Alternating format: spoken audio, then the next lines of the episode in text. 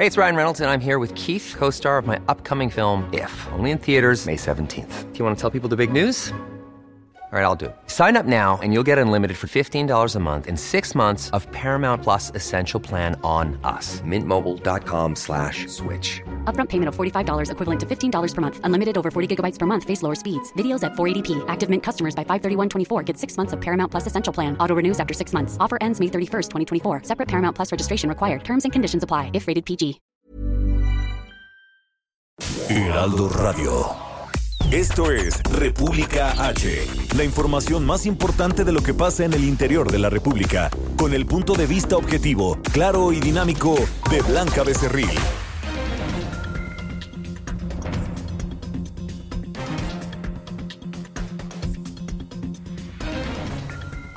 Hola, muy buenas tardes. Yo soy Blanca Becerril. Esto es República H aquí por el Heraldo Radio. Hoy es lunes 4 de noviembre del año 2019. Son las 12 del día en punto.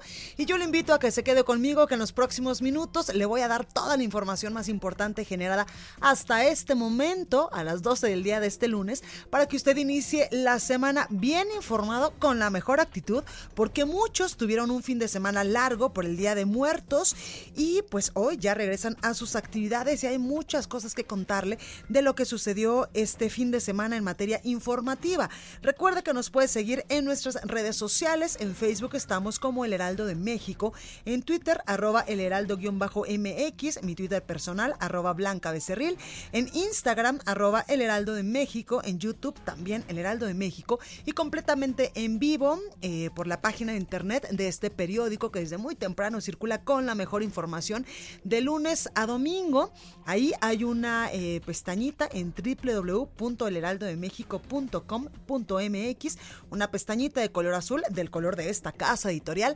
Ahí le pone usted play y nos puede escuchar y también ver totalmente en vivo a través, a través de streaming. Además, recuerde que aquí en la Ciudad de México nos escuchamos por el 98.5 de FM, en Guadalajara, Jalisco, allá en La Perla, Tapatía por el 100.3 de FM, en San Luis Potosí por el 93.1, en Tampico, Tamaulipas por el 92 en Reynosa por el 103.3, en Villahermosa, Tabasco, donde ya cumplimos un mes el viernes, allá nos escuchamos por el 106.3 de FM y a partir de este primero de noviembre sumamos otra plaza más a esta cobertura informativa. En Acapulco, en Guerrero, nos escuchamos por el 92.1 de FM, así que pues bienvenido a República H y sin más vamos a un resumen de noticias. Las granjas de bots que corresponden a ese 26% se identificó una cuenta Mother, que se conoce Motherbot, que es la, cuenta origen, asociada a arroba tumbaburros, cuya identidad corresponde a Jeff Scott Sesco, y se observó una importante actividad de lo que se conocen childbots o nodos de Aurelio Nuyo Mayer, Juan Carlos Romero Hicks y Luis Calderón Zavala.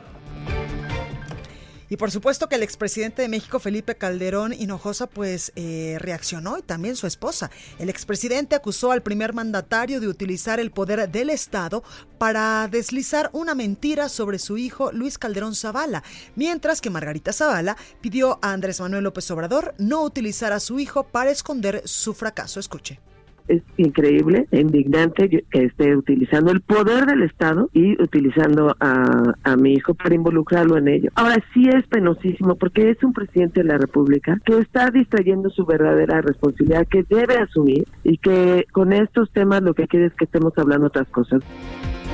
En respuesta, el presidente López Obrador aseguró que la investigación se trata de un asunto de transparencia, por lo que no va a ocultar información. Escuche. Aquí se acordó hacer una investigación sobre este tema, fue de dominio público y no me voy a reservar nada porque entonces van a decir que estamos ocultando información. Es transparencia. Y el que no quiera ver visiones, que no salga de noche. Un juez federal otorgó una suspensión provisional a la defensa de Blanca Rosa Durán, esposa del ex líder del sindicato petrolero Carlos Romero de Champs, para frenar cualquier orden de aprehensión en su contra. En información internacional, el presidente de El Salvador ordenó al cuerpo diplomático de Venezuela abandonar su país al no reconocer al gobierno de Nicolás Maduro, quien en apego al principio de reciprocidad decretó la expulsión de los diplomáticos salvadoreños. Por otro lado, Nicolás Maduro afirmó que el gobierno mexicano es parte de una ala progresista en Latinoamérica en contra del neoliberalismo en la región. Escuche. Un segundo frente que se levanta brillante en el horizonte de América Latina es el Frente Progresista, hermano Frente Progresista, encabezado por dos líderes que van a jugar un papel determinante en los próximos años. El presidente de México, López Obrador, y el presidente electo de Argentina, Alberto Fernández. Un frente progresista, de avanzada, antineoliberal. La nota del día.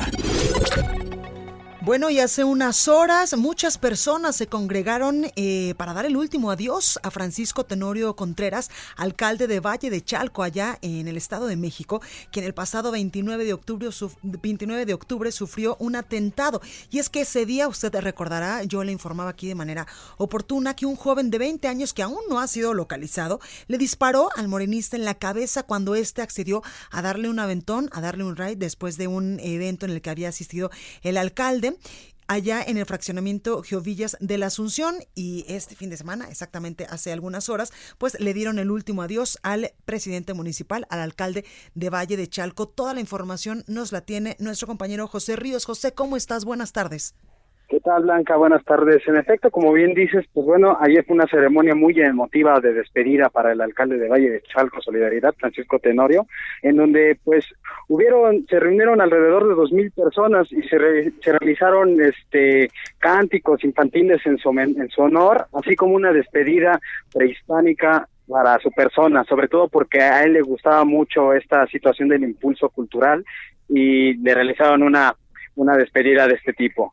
Cabe apuntar también, Blanca, que bueno, tras culminado del evento, eh, los restos del alcalde fallecido fue trasladado hacia el municipio de Juchitepec, esto en los límites con el estado de Puebla, donde pues bueno, todavía una gran cantidad de gente se congregó hasta el punto donde se realizó su sepelio. Cabe apuntar también, Blanca, que bueno, ¿qué es lo que ahorita procede? Eh, se queda ahorita el, el secretario del ayuntamiento y en los próximos 15 días se realizará una terna por parte del cabildo municipal para, para confirmar al alcalde suplente y ahorita está el momento, pues bueno, se está resolviendo esta situación, pero también cabe apuntar que su esposa del alcalde, esta Jessica Rojas, comentó que pues, los proyectos del alcalde van a seguir puntualmente como él los estaba llevando a cabo, sobre todo porque él era muy progresista con estas actividades, era, era mucho del impulso cultural, de la del impulso a la vinculación de género, o sea, tenía muchos proyectos para impulsar más el tejido social en Valle de Chalco. José, ayer tú, estuviste en este homenaje, eh, pues de cuerpo presente al alcalde de Valle de Chalco, Francisco Tenorio. ¿Cómo viste a la gente? ¿Qué te comentaban los pobladores? Pues aquí lo impresionante era Blanca era que pues, la gente sí se sentía muy cercana con él, a pesar de que él solamente llevaba nueve meses al cargo del municipio. Pero ¿qué pasaba? Pues él sí hacía mucho trabajo de campo. O sea, él sí, si te lo encontrabas en la calle, si acababa un acto público, pues la gente se acercaba y le platicaba y él personalmente los atendía. También situación similar ocurre con los trabajadores. Ese día, en la semana pasada te comentaba de las trabajadoras de limpieza social y recolección de basura, pues nos comentaban eso, ¿no? Que él comía con ellos, que cuando hacían campañas de limpieza por las calles, él se sentaba y platicaba y tendido con ellos.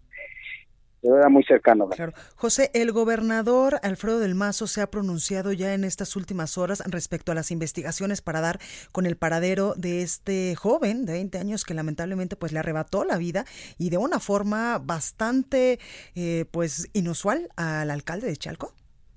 Eh, pues déjame informarte, Blanca, que ahorita estamos en un evento de inauguración de unidades rosas del Mexibus aquí en Nezahualcóyotl, donde pues cuenta, está la presencia del gobernador Alfredo del Mazo. Ahorita en unos momentos él tomará la palabra y vamos a escuchar lo que vaya a decir. Pero también hay que apuntar, Blanca, que ahorita en este evento se nota que hubo una, un fuerte dispositivo de seguridad pública. Aquí en mis alrededores estamos sobre la avenida Chimalhuacán. Hay al menos ocho policías estatales en las azoteas de las, de las zonas aledañas a la estación del Mexibus. Entonces estamos a la espera si el gobernador dará una postura al respecto. Por supuesto, José Ríos, gracias por esta comunicación.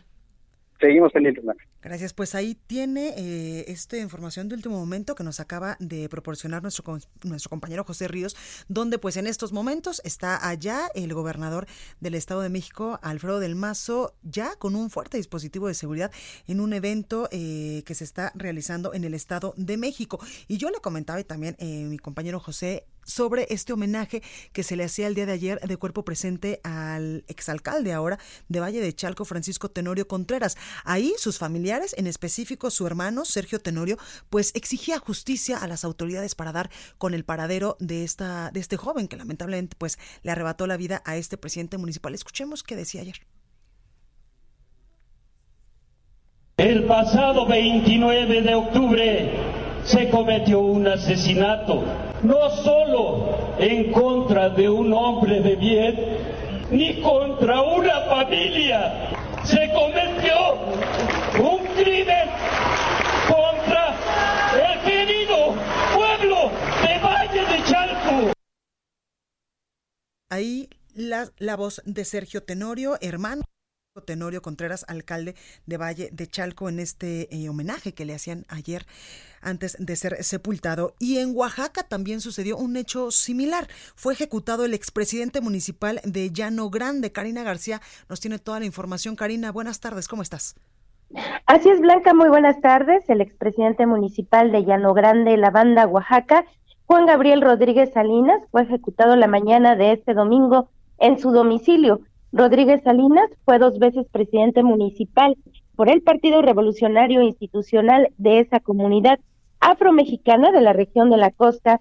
Ante estos hechos, la Fiscalía de Oaxaca realiza las investigaciones correspondientes para dar con el paradero del asesino o los asesinos del expresidente. Por otro lado, y en la noche de este mismo domingo, el comandante de la Agencia Estatal de Investigaciones en la villa de Etla, Mauricio Pastelín Pérez, fue ejecutado eh, esta misma noche del domingo cuando conducía su vehículo Nissan tipo Versa. Alrededor de las 20:40 horas, el automóvil fue alcanzado en las inmediaciones de Santo Domingo Barrio Bajo, en la región del Valle Central, por una motocicleta, desde la cual le dispararon en múltiples ocasiones. Por estos dos delitos no existen personas detenidas. Blanca, es mi reporte. Perfecto, Karina García, gracias por esta comunicación. Gracias, buenos días. Buenos días. Y una balacera registrada la tarde de este domingo en el estacionamiento de la Plaza de Toros allá en Uruapan, Michoacán, donde había un tianguis de autos, dejó como resultado cinco personas eh, muertas y pues ahí está nuestra compañera Charbel Lucio que nos tiene más información. Charbel, ¿cómo estás? ¿Qué tal, Blanca? Buenas tardes. Pues de acuerdo a testigos, la tarde del pasado domingo un grupo de personas con armas de alto poder arribó al estacionamiento de la Plaza de Toros La Macarena en la Avenida Las Fuentes de la colonia La Mora, allá en la ciudad de Uruapan, donde cada domingo se instala un tianguis para la compraventa de autos usados. Ahí, frente a cientos de asistentes, atacaron a las cinco personas que murieron antes de que una ambulancia arribara para darles la atención médica. Eh, los fallecidos correspondieron al sexo masculino y ya fueron identificados por la Fiscalía del Estado. Eh, la Fiscalía Regional de Uruapan fue la que se trasladó hasta ese punto para recabar los indicios y ordenar el traslado de los cuerpos al servicio médico forense de esa ciudad que se ubica a 110 kilómetros de la capital del estado, en tanto que la, eh, la zona fue resguardada por elementos de la Guardia Nacional y de la Policía Michoacana. Ese es el reporte blanca sobre este ataque en Uruapan. Perfecto, Charbel, gracias por esta comunicación.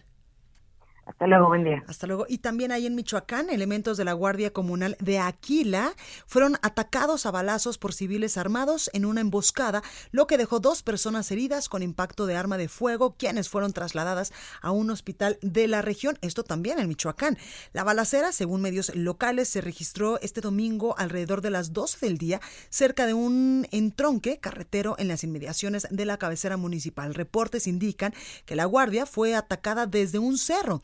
Tras los hechos, elementos de la Guardia Comunal de la localidad de Ostula se movilizaron a Aquila en apoyo a su similar. Además, pobladores de Ostula instalaron ya un bloqueo en la carretera federal 2000 como parte de su protocolo de seguridad, por lo que no permiten el paso de vehículos en la zona. Continúa escuchando a Blanca Becerril con la información más importante. Entrevista. Bueno, pues es momento de enlazarnos completamente en vivo con Enrique Vargas del Villar. Él es presidente de la Asociación Nacional de Alcaldes y alcalde de Lucan, presidente municipal. ¿Cómo está? Buenas tardes. Blanca, ¿cómo estás? Muy buenas tardes a ti y a todo tu auditorio. Gracias, eh, presidente municipal. Pues ya eh, se ha dado información de que la Secretaría de Hacienda planea asignarles a las entidades federativas, a los municipios, 30.637 millones de pesos más para el presupuesto del 2020. Esto es debido a, pues, al cabildeo intenso que ustedes hicieron allá en la Cámara de Diputados.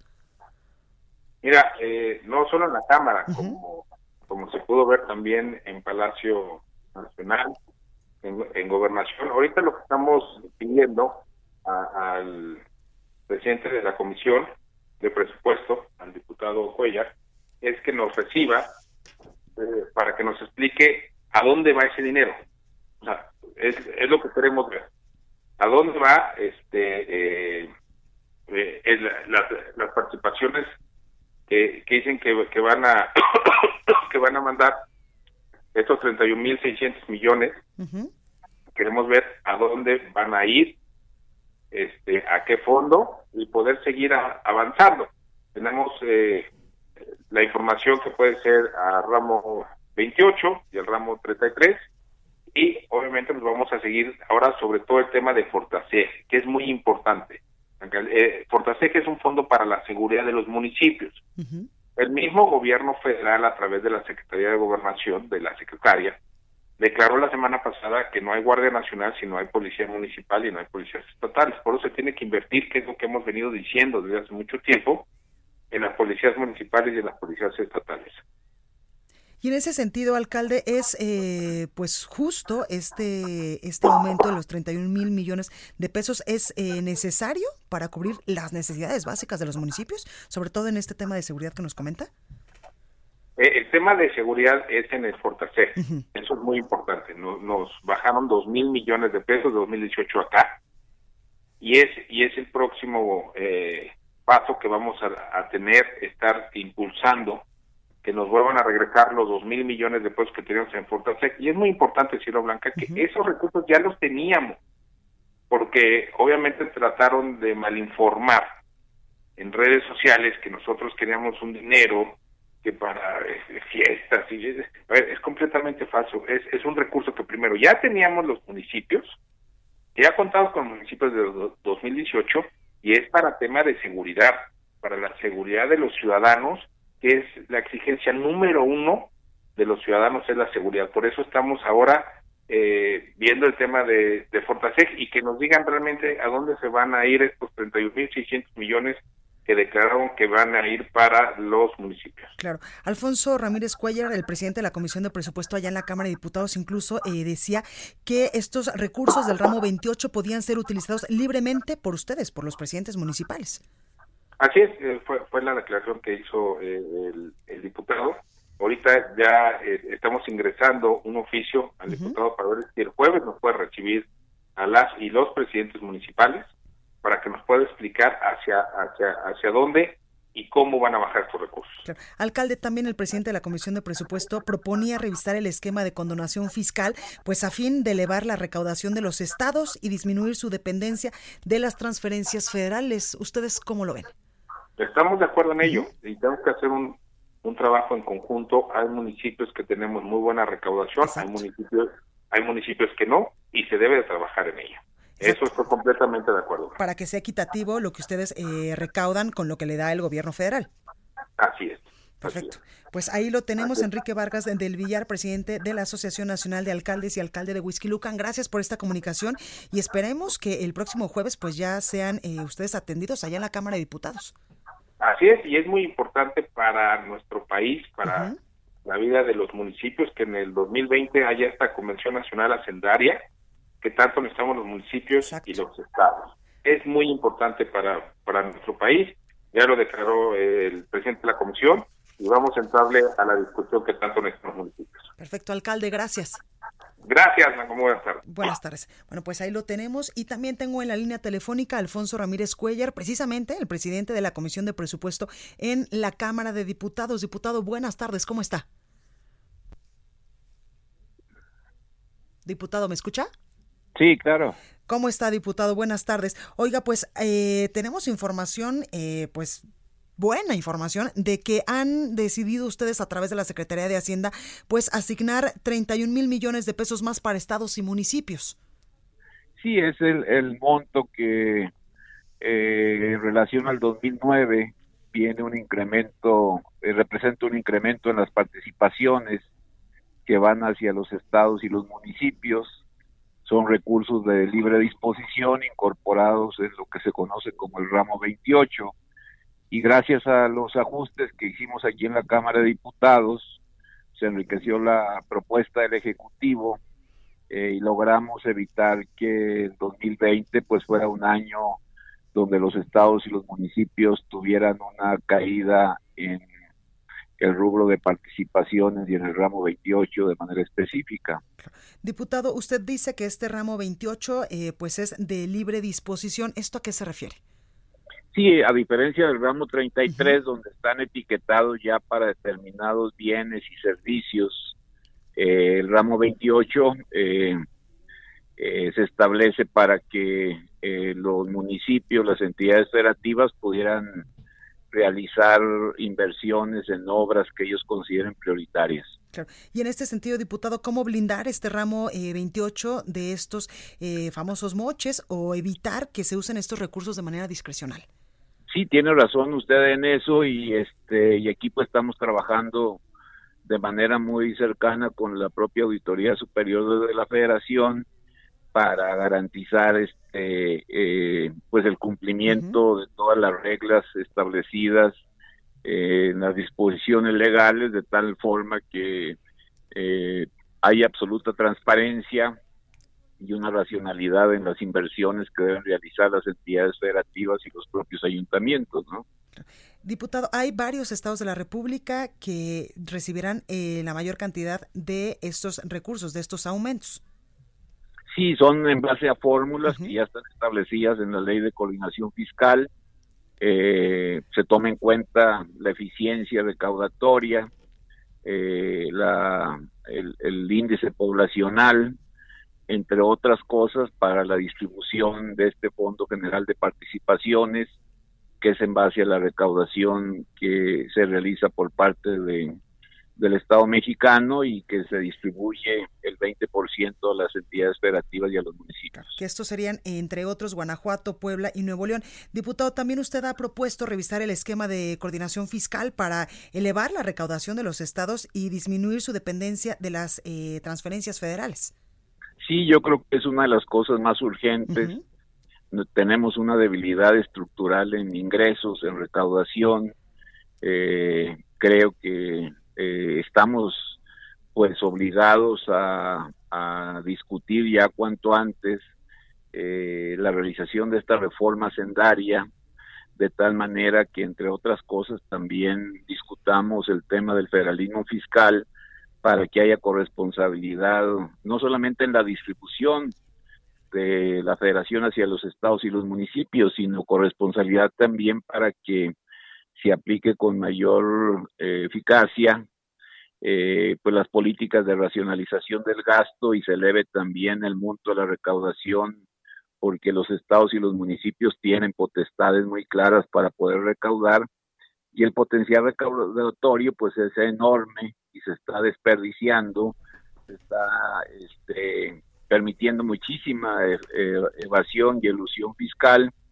Eh, y pues tenemos que corregir eso porque sí estamos en una situación difícil, complicada. Claro. Diputado, estas modificaciones, esta alza en este presupuesto para entidades federativas, ¿fue también resultado de las múltiples reuniones que ustedes tuvieron con presidentes municipales que en algún momento también se manifestaron afuera del Palacio Nacional? De eso, de hecho, quizá haya sido uno de los elementos que más cuidamos en las discusiones de la Cámara de Diputados, eh, es lo que más cuidamos, este, de tal manera que no hubiera una sangría presupuestal, sino que conforme a la ley y aumentando los montos de recaudación, pudiéramos este, lograr este incremento que que se anuncia el día de hoy. Claro. Diputado, por último, preguntarle, hace unos momentos entrevistábamos en vivo aquí en el Aldo Radio a Enrique Vargas del Villar, el presidente de la Asociación Nacional de Alcaldes y alcalde de Huizquilucan, y él nos decía que les van a, bueno, le van a mandar un oficio para que puedan ser eh, pues atendidos el próximo jueves, este jueves, para que ustedes les digan más o menos pues a dónde podían irse estos recursos. Están las puertas abiertas, este, nos estamos poniendo de acuerdo para organizarnos de mejor manera. Perfecto. Sabemos que vienen para acá, pero con mucho gusto ya estamos preparando las comisiones que lo recibirán. Perfecto. Diputado Alfonso Ramírez Cuellar, presidente de la Comisión de Presupuesto allá en San Lázaro, gracias por esta comunicación. Al contrario, usted muchas gracias. Gracias, buenas tardes. Bueno, ahí lo tienen y ahora vamos al sacapuntas de este lunes. Yo soy Blanca Becerril, esto es República H, no se vaya que yo regreso con más. Sacapuntas. Durazo regresa al Congreso. Viene una segunda vuelta para Alfonso Durazo, secretario de Seguridad y Protección Ciudadana, para explicar el caso Culiacanazo. Este martes responderá punto por punto los cuestionamientos de los senadores, pero en comisiones. Y acudirá al, y acudirá al Pleno, y esto nos dicen, le permitirá un contacto más directo con los legisladores para despejar todas sus dudas. Quita risas. La sonrisa le duró muy poco al gobernador Silvano Auroles. Unas horas después de presumirle al embajador de Estados Unidos en México que Michoacán tiene el centro de atención a emergencias más grande de Latinoamérica, se registró un violento ataque armado en Uruapan, donde ni la policía ni la tecnología pudieron hacer algo para evitarlo. Continúa escuchando a Blanca Becerril con la información más importante de la República en República H. Regresamos. En resumen. Alumnos de la Escuela Normal Rural de Mactumaxa secuestraron hoy cuando menos tres autobuses de Omnibus Cristóbal Colón, esto en Tuxtla Gutiérrez, Chiapas.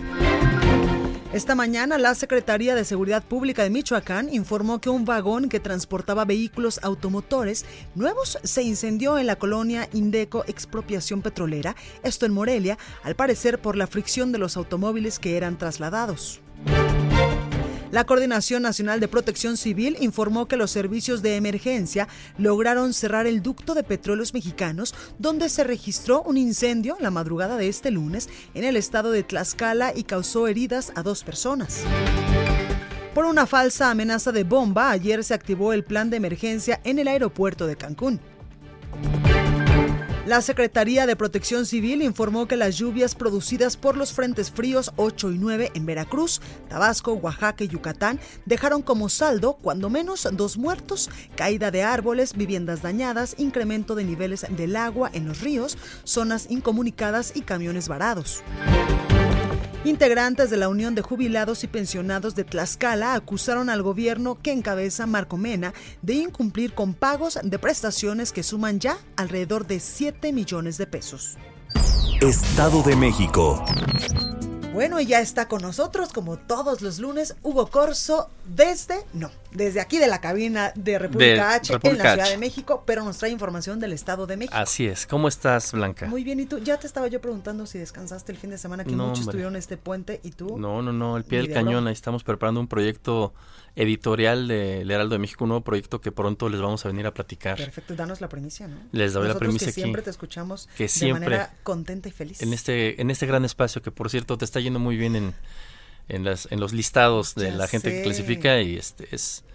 Es motivo de, de, de, de agasajo, de regocijo y de reconocértelo. Qué bueno No, es. y además, gracias en verdad de todo corazón, y se los digo de manera muy sincera, a todas las personas que todos los días le prenden al Heraldo Radio y me sintonizan de, dos, de 12 a 1 de la es. tarde, de lunes a viernes, con su servidora Blanca Becerril. Así es. Qué bueno. Que hoy muere de frío, traigo hasta. Hoy muere de frío, trae una, sí, sí, trae una falda como de lana muy gruesa. y Que yo- parece yo- ya, ya te pueden ver, ¿no? En la- en Sí, la- exacto, ahí, en el así, streaming. Así es. Pues no, no, Oye, andamos ahí, ahí chambeando. Y con, con noticias eh, poco alentadoras, tristes, historias verdaderamente de terror en la en los días posteriores a, a Día de Muertos y a, y a Halloween. Este, historias verdaderamente de terror como los eh, feminicidios en, en algunos municipios del Estado de México. Hoy justamente se da a conocer el hallazgo de tres cuerpos eh, de mujeres en dos municipios distintos, dos de ellas halladas en Ecatepec y una, una en Naucalpan. El caso de, de la chica en Naucalpan es, bueno, todos son verdaderamente lamentables. Este tiene un toque ahí dramático particularmente porque pues salió a una fiesta de disfraces eh, por el Día de Muertos y no volvió, fue hallado su cuerpo sin vida ahí en una colonia que se llama San Antonio Someyucan, allí en, en Naucalpan. Es una eh, chica que ya fue reconocida por sus familiares de 25 años, eh, pues totalmente ¿Este municipio tiene alerta de lamentable. género en el Estado de México? Eh, todo el Estado de México tiene, tiene alerta de género este, desde hace unos tres años. Todavía estaba el gobernador Erubiel Ávila. ¿Y hay recursos para la... Hay recursos del sistema Ah, bueno. eh, del secretario ejecutivo. Porque hay muchos estados donde es lo sí que, hay ujú. alerta de género, pero no hay los Entonces, recursos. lo que tiene que verse es la instrumentación de, de la estrategia ¿no? y de todo el Claro. protocolo. Eh, las otras dos mujeres fueron halladas, como te decía, en, en Ecatepec y bueno, ya está ocurriendo lo conducente cuando, cuando hayan un cuerpo sin vida en, en vía pública. Pero pues lo, lo, lo preocupante, como dices, es que además de que existe una alerta de género, eh, el Edomex concentra poquito más del, del 10% de feminicidios en todo el país. Es el segundo estado con más casos, no es el primero. En el país, hasta septiembre, según el secretario ejecutivo del Sistema Nacional de Seguridad eh, Pública, había 726 casos catalogados como feminicidios. Eh, 81 de ellos ocurren en, en el Edomex. Eh, es el segundo. El primer estado es Veracruz. Ay, mira. Veracruz es el estado con más casos. Y dentro de los 100 municipios a nivel nacional con más casos, hay 12 municipios del estado de México. El municipio mexiquense con más eh, feminicidios es Ixtapaluca. Tiene una tasa eh, de 2.16 por cada 100.000 habitantes. Y mira, ahorita que nos dices que eh, primero está eh, Veracruz, Veracruz, eh, Estado de México. Y también Puebla, porque de acuerdo con las cifras del Secretariado Ejecutivo del Sistema Nacional de Seguridad, los feminicidios registrados en Puebla de enero a septiembre se dispararon un 147%. Es decir, una 1.5 veces más de Qué lo que estaba. alarmante es este tema. No, es, es una no totalmente... salir sí. Segura y sentirse segura. Sí, no, en y, la calle. y- y- Bueno, desde hace mucho. desde hace mucho, y, es, y sí es una situación particular de una violencia de género, no es, no es la misma inseguridad a la que está expuesta un hombre, por mucho que se quiera, hay voces lamentablemente este, críticas a esta perspectiva, de que somos tan inseguros los hombres como las mujeres, no señor.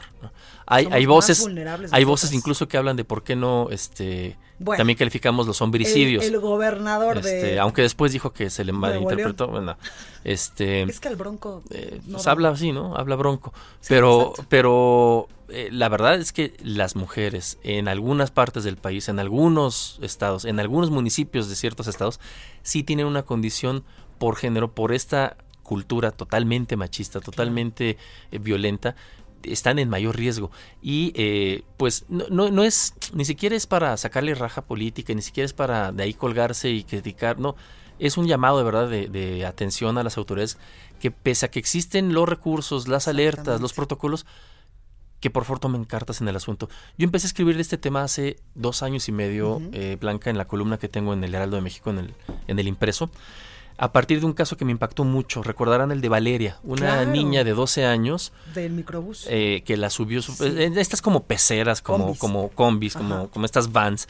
El papá la deja en, en- iba, iba- fue por ella a la escuela en bicicleta, empieza a llover para que no se moje Valeria, la sube a un transporte público del cual nunca baja. Es totalmente lamentable.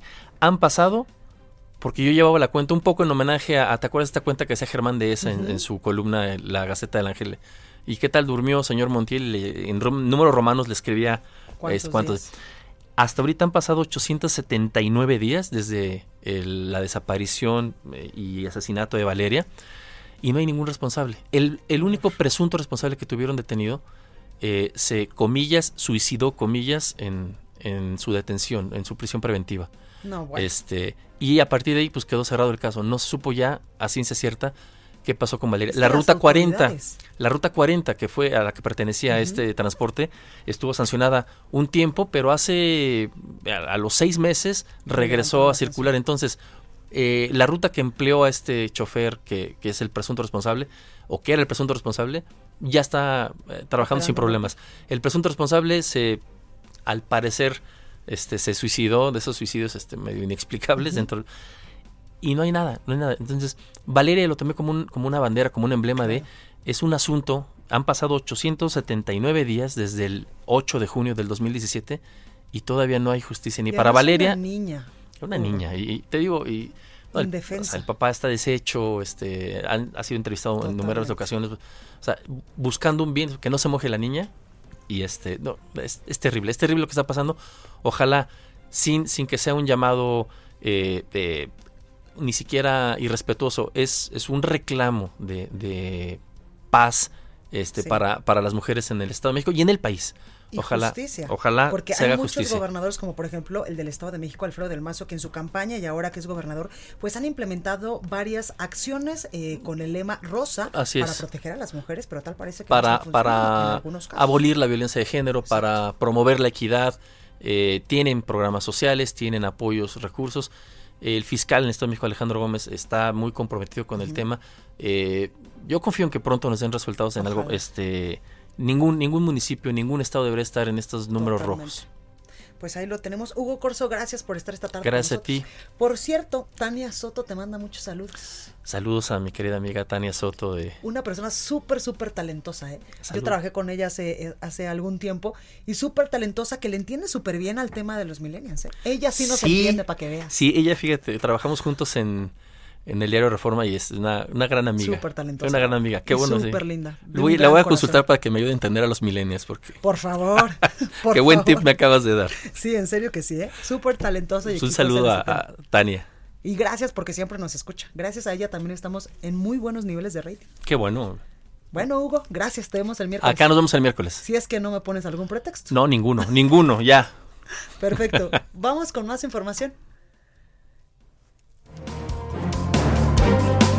Bueno, y tengo ya en la línea telefónica a nuestro compañero Antonio, Antonio Bautista, quien es eh, coeditor de Estados en el Heraldo de México, quien nos va a platicar un poco de las pensiones allá en Tlaxcala, que están dando mucho de qué hablar. Antonio, buenas tardes, ¿cómo estás?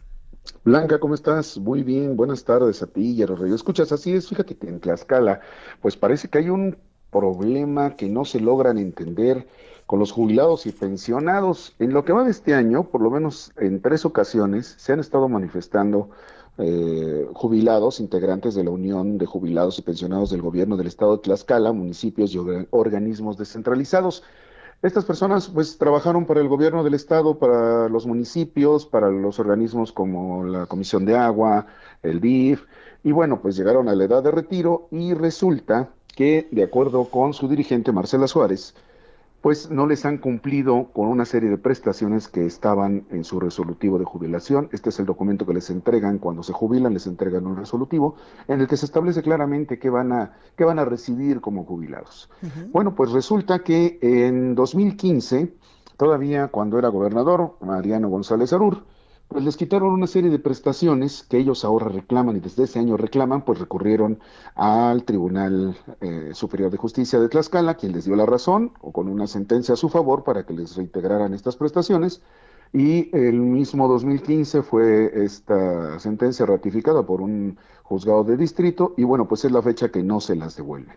¿Qué es lo que están peleando ellos? Bueno, entre otras cosas, que eh, de acuerdo con su jubilación, eh, pues deben percibir el salario igual a los, a los trabajadores activos y eso no ha ocurrido. Además, aseguran que les quitaron una casa club que les fue donada por el entonces gobernador Tulio Hernández Gómez y eh, una serie de bonos que también les entregaban, así como a las eh, mujeres eh, pensionadas, pues les celebraban el Día de las Madres, también no se, ya no les dan ningún tipo de festejo, ni siquiera por el Día del Jubilado. Ellos han intentado hablar en varias ocasiones con el actual gobernador Marco Mena, pero no han tenido ninguna respuesta. De acuerdo con eh, la representante de la Unión de Jubilados, pues lo único que han podido tener acceso es uh, al secretario de gobierno, quien a su vez solo les manda a su secretario particular, pero no se ha resuelto absolutamente nada. Ellos han pedido en varias ocasiones, le han entregado, han intentado entregarle documentos al gobernador, al gobernador para que pues eh, se sienten a dialogar sobre este tema, claro. porque el gobierno del estado aduce que no hay dinero para cubrir las demandas. De acuerdo con lo que dice la, la representación de la Unión de Jubilados, a la fecha, de, tomando en, tiempo, en, en, cuenta el tiempo y que son por lo menos 300 los, los eh, agremiados en esta unión, eh, pues ya se deben cerca de 7 millones de pesos en, eh, en prestaciones Ajá. que no les han sido devueltas, ¿no? Entonces, no, bueno, pues... Son un derecho bien ganado durante muchísimos años, Antonio. Exactamente, son gente que, que tiene entre 70 uh -huh. y 80 años, incluso algunos ya más edad, y pues no han podido cobrar sus, sus, eh, sus pensiones completas.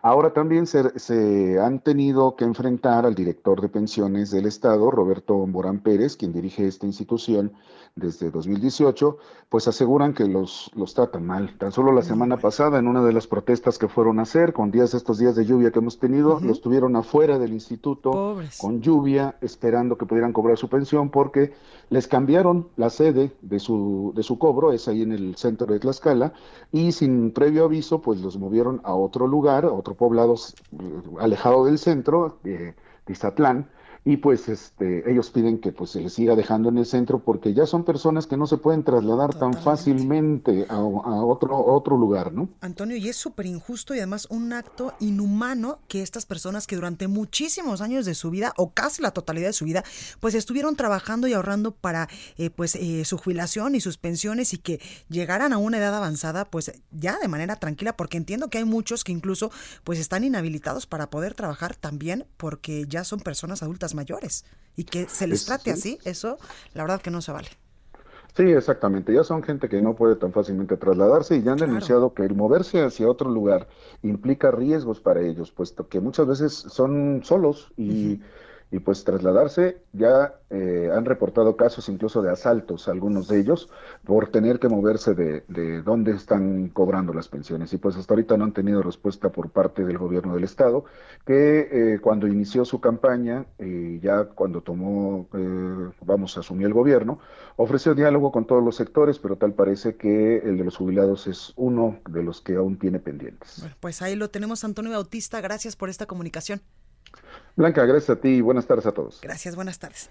Pues ahí lo tiene usted. Y en otra información, el presidente de la República, Andrés Manuel López Obrador, hoy en su conferencia matutina desde Palacio Nacional, pues nos dio eh, avances de las obras del aeropuerto de Santa Lucía y también de la refinería de Dos Bocas. Lo hizo a través de dos videos proyectados allá en Palacio Nacional. En estas imágenes de la Sedena sobre la terminal aérea eh, que se construye en estos momentos allá en Tecámac, en el Estado de México, se muestran los trabajos en la pista principal, en la terminal de pasajeros, estacionamientos, torre de control, terminal de combustible, pista de hangar aéreo y la unidad habitacional militar. En el avance de estas obras se aprecia la delimitación también de las zonas con maquinaria pesada de la Defensa Nacional, en el que será el nuevo aeropuerto internacional Felipe Ángeles. En tanto, de la refinería de Dos Bocas, que se está realizando, que se está construyendo en estos momentos en Tabasco, bastante criticada por la oposición, el mandatario federal retomó el video en el que la secretaria de Energía Racional pues asegura que la construcción va muy bien, pues no hay inundaciones y la zona no es sísmica. Este es uno de los primeros eh, reportes de estos avances en estos dos proyectos emblemáticos para el gobierno del presidente Andrés Manuel López Obrador, para el gobierno de este eh, de, este presidente y también para este sexenio. Y también, pues hay que recordar que el presidente ha dicho ya en reiteradas ocasiones que nos va a mantener muy al tanto de los avances de estas obras. Escuche.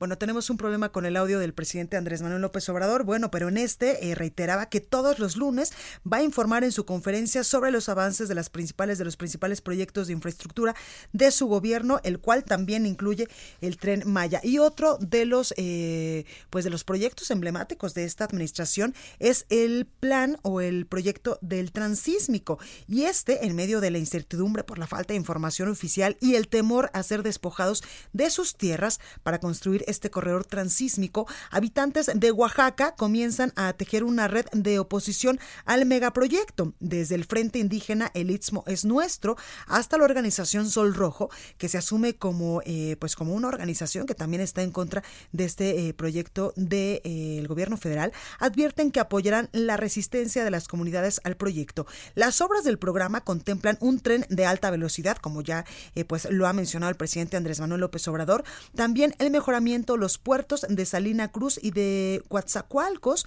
así como carreteras y aeropuertos dentro del Istmo de Tehuantepec. Este plan o este proyecto eh, del tren transísmico estaría haciendo las veces de eh, pues un canal de Panamá. Usted recordará que une pues a dos océanos para el transporte eh, logístico y también para el transporte de mercancías. Y yo hace unos momentos le decía que el presidente pues nos va a tener muy al tanto, muy eh, pues muy informados de los avances en dos de sus principales proyectos que son el aeropuerto de Santa Lucía y también la refinería allá en Dos Bocas. Y ahora sí tenemos el audio, escuche.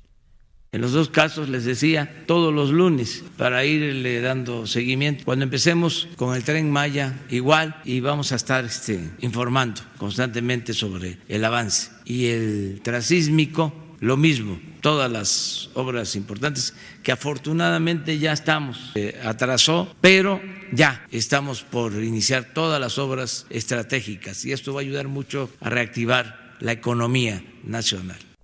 Bueno, y ahora nos vamos al norte del país, hasta Baja California, porque Jaime Bonilla, ya le eh, decíamos nosotros el viernes, pues ya rindió protesta como nuevo gobernador de la entidad. Todavía está en proceso si va a gobernar esta entidad por dos años o por cinco años. Hay varias acciones de inconstitucionalidad promovidas ante la Suprema Corte de Justicia de la Nación, pero él como gobernador ya tuvo sus primeros eventos y tal parece que ayer canceló uno allá en Tijuana. Atahualpa Garibay nos tiene toda la información. Atahualpa, ¿cómo estás?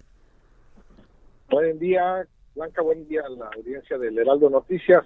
Efectivamente, este fin de semana el gobernador del estado, Jaime Bonilla Valdés, realizó su primera gira de trabajo por la entidad. El sábado estuvo en el sur de Ensenada, en el Valle de San Quintín, en donde recibió el bastón de mando por parte de los grupos étnicos que radican en el sur del estado. Allá hay una fuerte presencia de la comunidad oaxaqueña, triquis, zapotecos, eh, se dedican a la agricultura en esta parte del estado. El domingo tenía programada una agenda de trabajo en Tijuana que fue cancelada.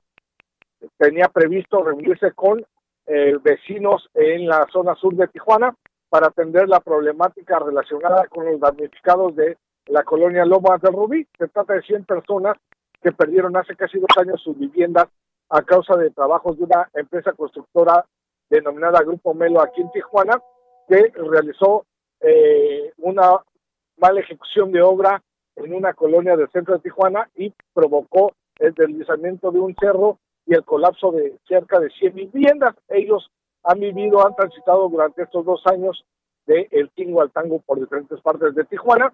El gobernador, el, el gobernador Jaime Bonilla durante su campaña se comprometió a ayudarlos a resolver el programa.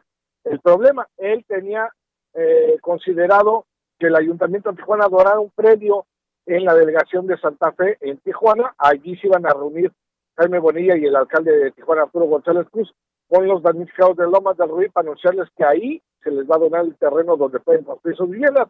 Sin embargo, los vecinos del fraccionamiento residencial de Verona salieron a protestar y a manifestar su rechazo para que se construya en dicho oh, predio, ya que argumentan que ellos compraron una casa un concepto de modelo residencial y en todo caso, eventualmente de construirse estas viviendas, se daría paso para un modelo de eh, habitacional de interés social y advierten que no van a permitir que se construya allí porque acarreará problemas sociales y de seguridad. De por sí se quejan de que tienen 10 días sin el suministro de eh, agua potable porque no hay la presión suficiente para la vivienda por lo tanto, Jaime Bonilla tuvo que cancelar su agenda. Él se dirigía hacia el punto de encuentro cuando le avisaron que los vecinos de Verona Residencial se estaban manifestando en contra de esta decisión y Jaime Bonilla prefirió ausentarse en su primer día de eh, agenda pública en Tijuana, así que ya están pasando del terreno de la de la campaña a los hechos, eh, ya están viendo que han heredado una serie de problemas económicos, políticos y sociales por parte de los anteriores gobernantes del Partido de Acción Nacional. Claro, pero diría mi abuela, para eso te rentas, ¿no? Así es, efectivamente, y quien tuvo que atenderlos pues, fue el alcalde tijuanense Arturo González Cruz, que también es de Morena, y quien les dijo a los eh, vecinos de Verona de que el terreno es propiedad del ayuntamiento y que ellos lo están donando a estas familias. la situación es de que estas 100 familias lo perdieron todos de la noche a la mañana y el grupo constructor Melo, que es propiedad de un prominente empresario de Tijuana asociado con otras personas, eh, es el causante de, de este daño patrimonial a estas familias y ninguna autoridad de estatal, de municipal de las anteriores, hizo nada por sancionarlos o por obligarlos a asumir su responsabilidad. Pues esperemos, eh, Atahualpa, que este no sea el modus operandi del nuevo gobernador allá en Baja California, que mucho le llegó a costar como para que pues cancele sus primeros eventos ya como gobernador. Así es, tiene que enfrentar todo por los planos porque la Bachi heredó un estado con graves problemas económicos, políticos y sociales y él se comprometió en la campaña a resolver uno a uno. Perfecto, pues ahí lo tenemos, Atahualpa. Gracias por esta comunicación. Buen día. Buen día. Pues y ahora nos vamos hasta Guadalajara, Jalisco, porque el gobernador Enrique Alfaro ya estará dando su primer informe de labores y todos los detalles nos los tiene nuestra compañera Mayeli Mariscal, porque incluso desde hace tres días, pues ya en sus redes sociales estaban estos spots donde pues ya promovía los avances y eh, pues lo bueno que ha hecho durante este primer año de gobierno. Mayeli, ¿cómo estás? Hola, ¿qué tal Blanca? Buenas tardes, buenas tardes a todos los radioescuchas. Así es, el gobernador del estado de Jalisco, Enrique Alfaro Ramírez, estará rindiendo su informe, el primero, y vale la pena destacar que se adelanta un poco porque pues estamos apenas en noviembre, él empieza a laborar en diciembre, pero bueno, ya estará presentando este informe. Hay un formato en donde se van a dividir tres temas. El día de hoy, en punto a las de las cinco de la tarde, comenzará con el tema de seguridad. En este informe estarán presentes pues los titulares eh, de todos los eh, organismos dedicados precisamente a este tema. Además, en el Congreso de Jalisco, eh, pues el próximo 6 de noviembre, justo al mediodía, estará escuchando también a todas las fracciones sus posicionamientos y pues es de destacar que regresa al Congreso porque en otras ocasiones solamente se entregaba el informe escrito y se realizaba la glosa con los diputados. Ahora el gobernador pues estará presente, los escucharé en sus posicionamientos y sería en, la, en los próximos días cuando eh, también esté dando, digamos, otros microinformes o ya de temas más específicos, en donde pues estarán abordando también asuntos sociales y destacar que ya fue también entregado en el Congreso precisamente el proyecto de presupuesto. Eh, solamente te adelanto que, bueno, este proyecto es superior a 122.400 millones de pesos para el año 2020. Ya veremos eh, una vez que se revise por parte del Poder Legislativo cuál es el resultado, pero por lo pronto, pues estos son los temas que están para esta semana, Blanca. Perfecto, Mayeli, gracias por esta comunicación. Hasta luego, buen día.